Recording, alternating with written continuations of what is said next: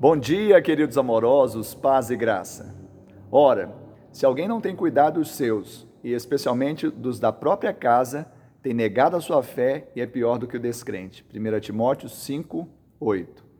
Missão família é tão importante que Paulo escreveu que aquele que não cuida da sua família é alguém que está apostatando da fé. Na verdade, a fé fala, fala que ama. A fé traz à existência aquilo que não é aparente. A fé é o meio pelo qual nós agradamos a Deus. Nós sabemos que pior do que aquele que não dá porque não tem, é aquele que retém o que deveria dar.